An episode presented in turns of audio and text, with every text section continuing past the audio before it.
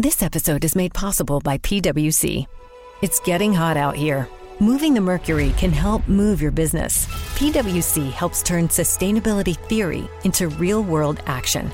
Reduce your carbon footprint while increasing transparency in net zero commitments. Start with reporting to identify your climate risks and reinvent your business. Create a more sustainable business and a stronger planet. It's all part of the new equation. Learn more at thenewequation.com. Este podcast forma parte de Evox Originals. Disfruta de este avance.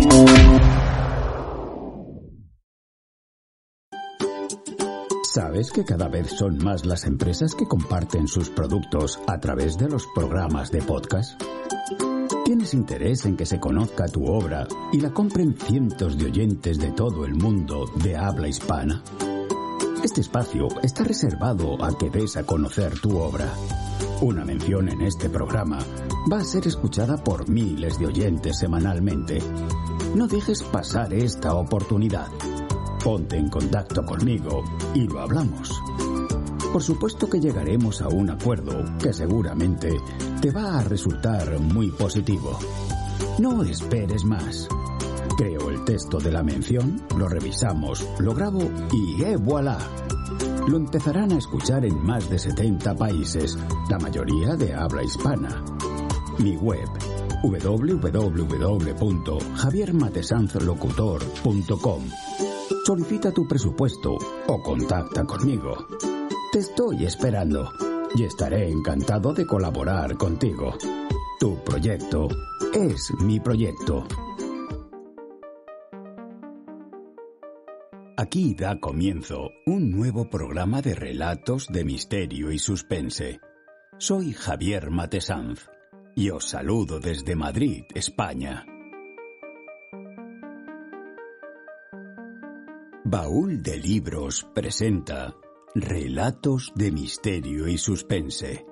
Hoy presentamos La Sombra, escrito por Hans Christian Andersen. La Sombra es un relato fantástico del escritor y folclorista danés Hans Christian Andersen, publicado en la antología de 1847 Nuevos Cuentos. La Sombra, uno de los grandes cuentos de Hans Christian Andersen y probablemente entre los cuentos de hadas más tenebrosos, relata la historia de un hombre cuya sombra va cobrando independencia lentamente, hasta que ésta por fin desaparece, lo cual sume al protagonista en una serie de truculentas desgracias. En este sentido, la sombra de Hans Christian Andersen se anticipa a muchos matices que luego se convertirían en lugares comunes del relato de terror. Como dato curioso, es interesante añadir que La Sombra fue de hecho el primer cuento en ser traducido al esperanto.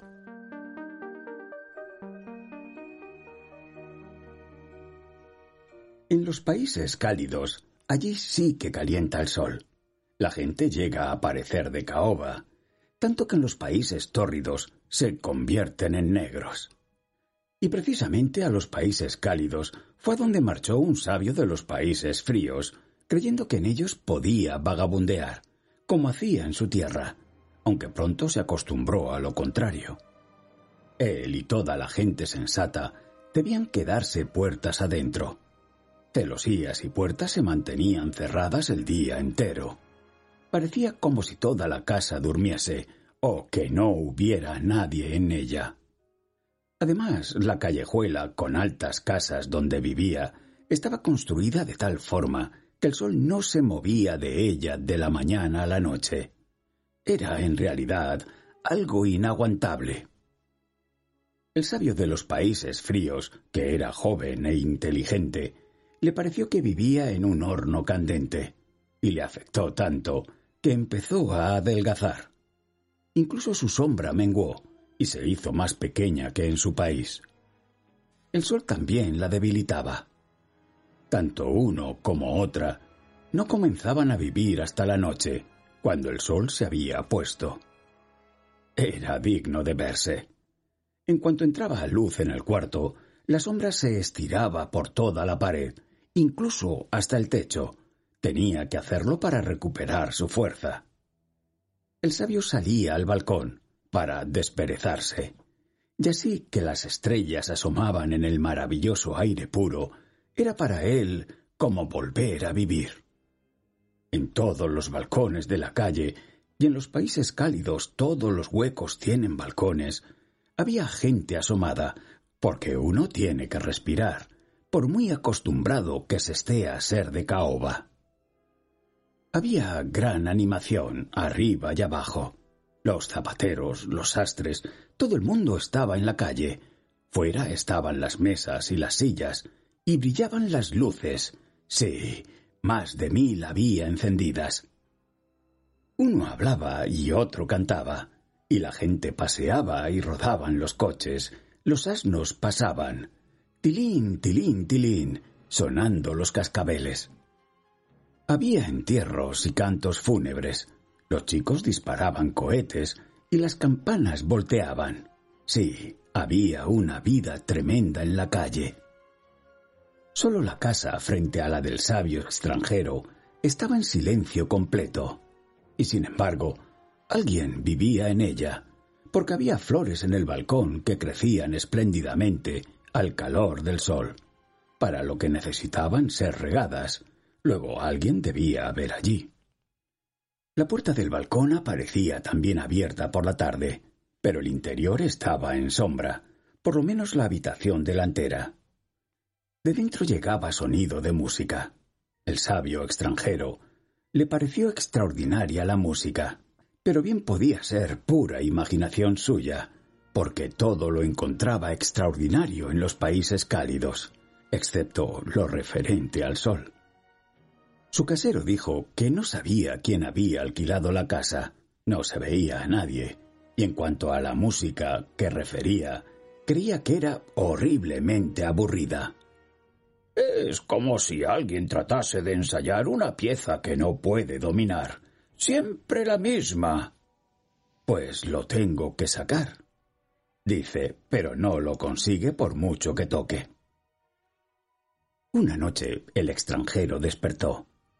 Dormía con la puerta del balcón abierta.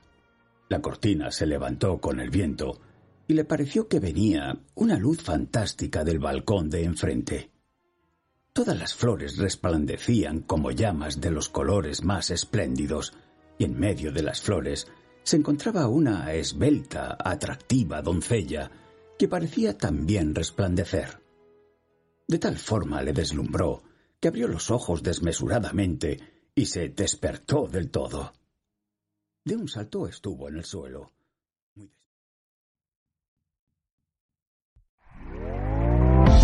¿Te está gustando lo que escuchas? Este podcast forma parte de Evox Originals y puedes escucharlo completo y gratis desde la aplicación de Evox. Instálala desde tu store y suscríbete a él para no perderte ningún episodio.